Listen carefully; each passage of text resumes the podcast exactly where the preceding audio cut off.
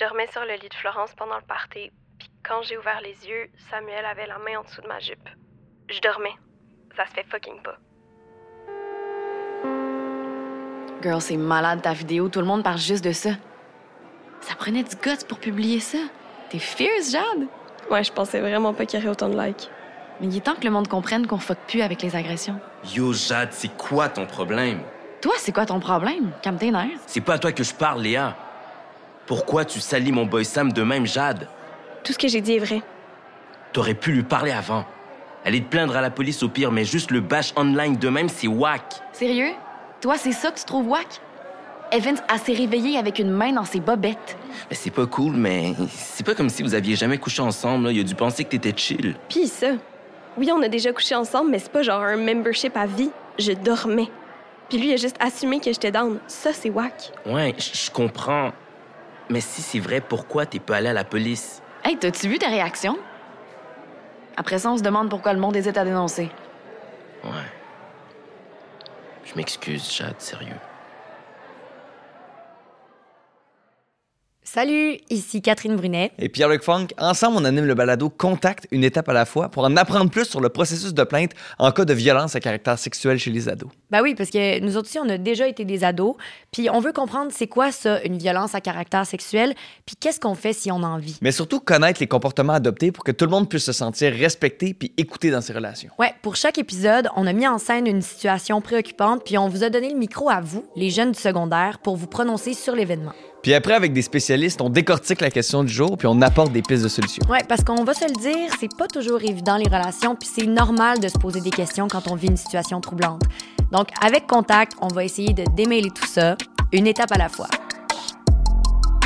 Aujourd'hui à Contact, on parle du tribunal populaire. Ouais, on se demande, c'est quoi ça, le hashtag MeToo? Pourquoi il y a eu une vague de dénonciations sur Internet? Pourquoi les gens dénoncent leur agression sur Internet, en fait? Mais surtout, surtout, c'est quoi une agression? Ça a l'air d'être une grosse question, mais... C'est pour ça qu'on l'a dit qu'il y avait des spécialistes dans l'émission. Pas juste deux personnes qui font des suppositions assises devant un micro.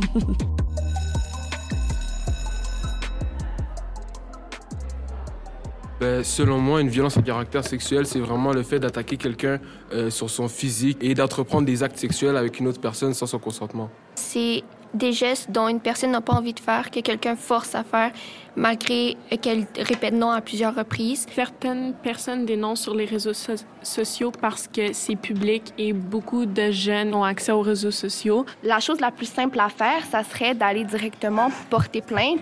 Mais vu qu'il y a une certaine crainte, on dénonce sur les réseaux sociaux parce que comme ça, on sent qu'on est soutenu, puis pas qu'on est laissé à nous-mêmes, puis qu'on veut se faire dire que ça n'a pas de sens ce qu'on dit. Aujourd'hui, pour répondre à toutes nos questions, on a avec nous l'avocate Sophie Gagnon de Jury Pop.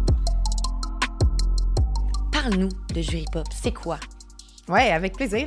Alors, Jury Pop, on est comme une drôle de bébite dans l'accès à la justice. Ce qu'on fait, ben, on fait plein d'affaires. On offre des services juridiques abordables, donc pas chers, aux personnes qui sont considérées comme trop riches pour avoir accès aux services juridiques gratuits offerts par l'État, mais qui ont vraiment pas assez d'argent pour payer pour défendre leurs droits. OK. Et là, on parle justement de violence sexuelle dans ce podcast-là.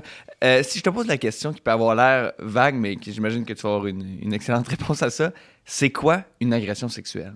Je suis contente que tu me poses la question parce que moi, quand je rencontre des victimes, des survivantes, souvent on me dit Ouais, ben, tu sais, ce que j'ai vécu, c'est pas une agression sexuelle, alors qu'en droit, c'en est une. Fait que pour répondre à ta question, une agression sexuelle en droit criminel, euh, c'est tout touché, non consensuel, de nature sexuelle. Fait que si on remplit ces trois critères-là, tu t'es fait toucher, c'est à connotation sexuelle, puis tu n'avais pas envie de te faire toucher, c'est une agression sexuelle. Fait que ça inclut autant le viol que le baiser que la main sur la fesse. Puis quand on parle de, de consentement, d'avoir le consentement de l'autre, est-ce que l'âge a rapport aussi dans donner son consentement? L'âge a définitivement rapport pour la question du consentement. En principe, au Canada, pour consentir à une relation sexuelle, il faut avoir 16 ans. Mais là, évidemment, on reconnaît qu'on peut avoir moins de 16 ans puis vouloir consentir Oui. à des relations Oui. sexuelles. Donc, euh, il y a comme un critère qui s'appelle la proximité d'âge. Plus, c'est un petit peu technique, mais euh, quand on a 14 ou 15 ans, on peut avoir des relations sexuelles avec quelqu'un qui a, pas, qui a moins de 5 ans de notre âge.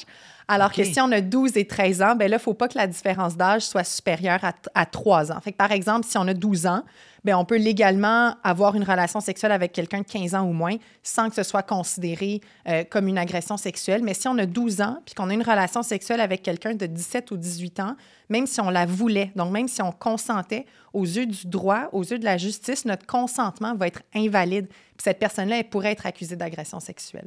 On a beaucoup, beaucoup parlé du mouvement MeToo dans les dernières années. C'est quoi exactement? Puis est-ce qu'on est encore dans ce mouvement-là? Le mouvement, moi aussi, euh, plus j'enlève mon chapeau d'avocate parce que ça dépasse vraiment le système de justice. Le mouvement, moi C'est un aussi- podcast, mais c'est très beau chapeau en passant. Merci. Le mouvement, moi aussi, à la base, c'était un, un mouvement où les, euh, les femmes puis les personnes qui ont vécu des agressions sexuelles euh, ont décidé de le nommer clairement sur la place publique. L'objectif de ça, a posteriori, je pense que c'était de faire prendre conscience à la société d'à quel point les agressions sexuelles, c'est trop fréquent, puis comment les personnes, souvent des hommes dans des positions de pouvoir, vont en abuser pour avoir des faveurs sexuelles. Euh, puis là, euh, ça fait déjà 3, 4, 5 ans que le mouvement a commencé, puis on en entend encore parler. Alors, je pense que dans l'histoire, ça va vraiment avoir été le point de départ d'un mouvement de, de conscientisation euh, quant aux agressions sexuelles dans la société. Au départ, tu sais, je, je me rappelle dans le mouvement MeToo, les gens faisaient des dénonciations, mais anonymes. C'était plutôt j'ai vécu ça, mais, mais sans nommer. Puis C'est vrai que ça s'est transformé ça s'est transformé, puis les gens nommaient, puis euh, donc euh, écrivaient comme des statuts ou des, avec des, des noms précis de personnes. Pourquoi tu penses que les gens se sont tournés vers les réseaux sociaux pour dénoncer justement leurs agresseurs? À l'été 2020, au Québec, on a eu une vague de dénonciations sur les réseaux sociaux. Puis, quand on la commentait, c'est sûr qu'on pointait beaucoup du doigt le système de justice. Puis, on disait, ben les gens se tournent vers les réseaux sociaux parce qu'ils n'ont pas confiance en le système de justice traditionnel. Puis, je pense que c'est une partie de la réponse. Là. Puis, il y a des actions en ce moment au Québec qui sont en train d'être prises pour améliorer le système de justice. Mais moi, pour avoir parlé à des victimes et des survivantes, il y a d'autres raisons qui faisaient en sorte que les personnes, surtout les jeunes, se tournaient vers les réseaux sociaux.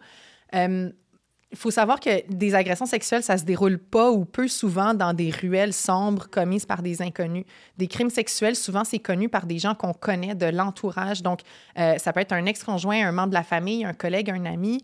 Puis moi, j'ai parlé là, à des survivantes qui me disaient, tu sais, je veux pas que mon agresseur y aille en prison. Puis je veux pas qu'il me paye une somme d'argent non plus.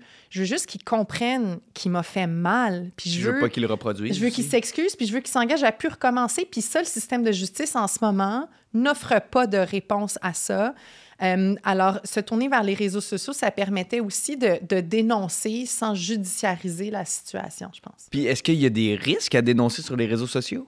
C'est sûr qu'il y a des risques à dénoncer sur les réseaux sociaux. Les deux principaux, là, euh, le premier, c'est que si on décide après ça de porter plainte à la police, ben ça pourrait nuire à notre dossier. Plus souvent on a raconté notre histoire dans le passé, ben plus souvent on s'est peut-être contredit puis on donne des munitions à l'avocat de la défense. Alors de dénoncer sur un réseau social, euh, ben ça peut euh, ça peut constituer une déclaration antérieure contradictoire. Puis je trouve ça important aussi de dire qu'il y a comme un peu deux côtés à la médaille parce que justement, la- d'avoir popularisé ce mouvement-là fait en sorte que je trouve que la société est de plus en plus consciente de, du consentement puis de comment respecter l'autre.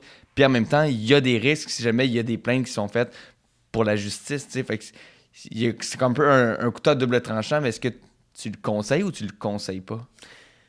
Bien, chez Jury Pop, nous, ce qu'on a décidé de, comme organisation, c'est assis, puis on s'est dit, la valeur qu'on veut promouvoir quand on travaille avec les victimes puis les survivantes, c'est celle de l'autonomisation.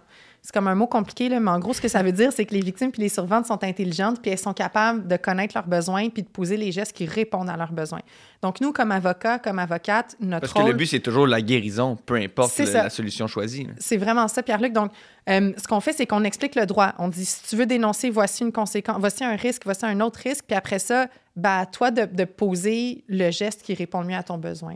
Parce que la victime qui va dénoncer sur les réseaux, elle peut aussi être poursuivie. Hein, ce que j'ai compris euh, au Québec, c'est comme ça que Oui, ça ça, fonctionne? c'est le deuxième risque le plus important, c'est euh, les poursuites en diffamation. Donc, la diffamation, ça, c'est un, euh, c'est un recours quand quelqu'un considère que sa réputation a été atteinte. Fait que c'est sûr que de, de- de recevoir une accusation d'agression sexuelle sur les réseaux sociaux, ça porte atteinte à la réputation. Euh, puis il faut savoir qu'au Québec, on est la seule province au Canada où le fait de dire la vérité ne nous protège pas contre une poursuite en diffamation. Puis à l'été 2020, on l'a C'est vu. quand même incroyable. Ah, c'est quand Ouais. même fou. c'est quand même spécial. Je veux dire, on, on dit aux gens de dénoncer, de dire la vérité, Puis tu peux être poursuivi pour avoir dit la vérité. sais, il y a des règles évidemment qui encadrent ça.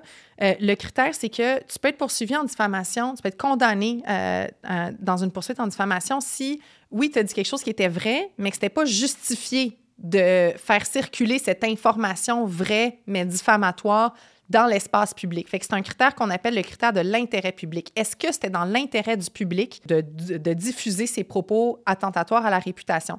Puis là, le problème, c'est que au Québec, on ne sait pas vraiment comment le critère d'intérêt public est, est utilisé dans les questions sait pas de, dénonciation. C'est ça. Mais là, il y en a là, des dossiers devant les tribunaux. Dans les prochaines années, on devrait le savoir. Puis chez Jury Pop, ce qu'on a fait à l'été 2020, mais c'est qu'on aidait les gens des fois en amont à rédiger leur dénonciation d'une manière qui porterait moins atteinte à la réputation. tu sais, Ah, par ouais, exemple, de dire, moi, j'ai vécu telle chose. Si la personne, si l'agresseur n'est pas identifié ou n'est pas identifiable, bien là, évidemment, il n'y en aura pas de poursuite en diffamation. Euh, mais c'est sûr que c'est des choses qu'on a vues. Puis à l'été 2020, on en avait là, des jeunes ou des parents qui venaient nous voir parce que leur enfant avait reçu des lettres de mise en demeure. Ça, ça nous a pas mal euh, occupés euh, jour et nuit. Là. Mais vous avez été dans le jus, vous, là. là. Mais en. Mais, puis j'imagine aussi de ne pas vouloir que cet agresseur-là reproduise ces actions-là devrait justement être d'intérêt public, tu sais, je veux dire. Ça on- va être ça l'argument. Fait que une, une autre des raisons qui a fait en sorte que les gens se sont tournés vers les réseaux sociaux, c'était justement parce que on veut se protéger, tu sais, parce qu'il y en a des gens, pas tout le monde là, mais il y en a des gens qui ont des comportements malsains de manière répétée, voire maladive envers les filles et les femmes. Donc, c'était comme suite à un trop-plein, on s'est dit là, ça va faire, là, on veut plus qu'ils fassent d'autres victimes. Euh, donc, je pense que ça va être ça, l'argument de protection de sécurité qui va être mis de côté, mais reste à voir maintenant comment les tribunaux vont recevoir cet argument-là. Puis malgré euh, l'autonomisation euh, des survivants, survivantes, est-ce qu'il faudrait quand même faire confiance au système de justice éventuellement? La justice criminelle reste que c'est le, le système dont on s'est doté comme société pour dénoncer les comportements qu'on trouve inacceptables. Puis les violences sexuelles, l'agression sexuelle, c'est un crime. C'est un crime violent, c'est un crime contre la personne.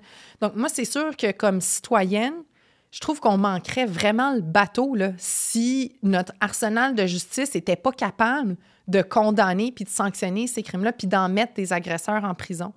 Fait que oui, moi, je pense que c'est important que la confiance soit restaurée envers le système de justice. Par contre, je considère que des mouvements comme le mouvement Moi aussi, les mouvements de dénonciation sur les réseaux sociaux, on a tendance à les opposer au système de justice. Mhm. Puis moi, je trouve qu'au contraire, c'est grâce à ces mouvements-là qu'il y a eu des réformes envers le système de justice, puis que le système de justice se sent un petit peu imputable du bien-être euh, des personnes victimes. Aussi, c'est ça, je pense qu'il y a plusieurs pistes de solutions, puis c'est ce qu'on va, ce qu'on va observer tout au long du podcast, mais le, le droit jury pop, justement, c'est ça que vous faites? Est-ce que c'est uniquement juridique, les conseils, ou c'est plusieurs pistes de solutions pour la guérison, en fait? Chez Jury Pop, nous ne sommes que de simples avocats et avocates, donc nous, nos services, c'est des pas rien, conseils. là, C'est ce pas qui est rien quand rien. même. C'est des... ben, on est quand même maître, là. tu sais. Tu Ouais, ouais. il y a maître en avant de ton nom. Pierre-Luc était super jaloux tantôt. Ben, Hey, j'ai travaillé fort pour ça. là. Ah oui, je comprends, je comprends. Je n'ai pas fait ce travail-là. Je le mérite pas. Alors, ce qu'on fait, c'est vraiment donner des conseils juridiques, mais on travaille avec plusieurs organisations. Je pense au CAVAC, au CALAX, qui, eux, euh, fournissent des services de première ligne dont la mission puis les compétences, c'est d'aider les gens à se réparer. Puis même, j'irais jusqu'à dire les avocats et les avocates, il faut comme qu'on arrive dans un deuxième temps, parce que tu l'as dit tantôt, Pierre-Luc, ce qui prime, c'est la, la guérison, la réparation. Puis nous, on est là quand la personne veut, veut, veut explorer ses droits. Puis on s'assure qu'on ne va jamais imposer euh, une démarche juridique à la personne. Vraiment, on est là pour la conseiller puis pour l'éclairer. Puis on va en parler des autres affaires là, plus tard, dans les Ben autres oui, là, épisodes. dans le sens, il y a plus qu'un épisode. là. Restez avec nous autres, là. Mais moi, je vais rester, Catherine. Ben, merci. Ben, merci beaucoup, euh, Sophie. Maître Sophie. Ça Maître m'a fait plaisir. D'avoir été avec nous. C'était un grand plaisir. Merci beaucoup. Ce balado a été produit par les Centres de justice de proximité et Roméo grâce à l'appui financier de Justice Québec.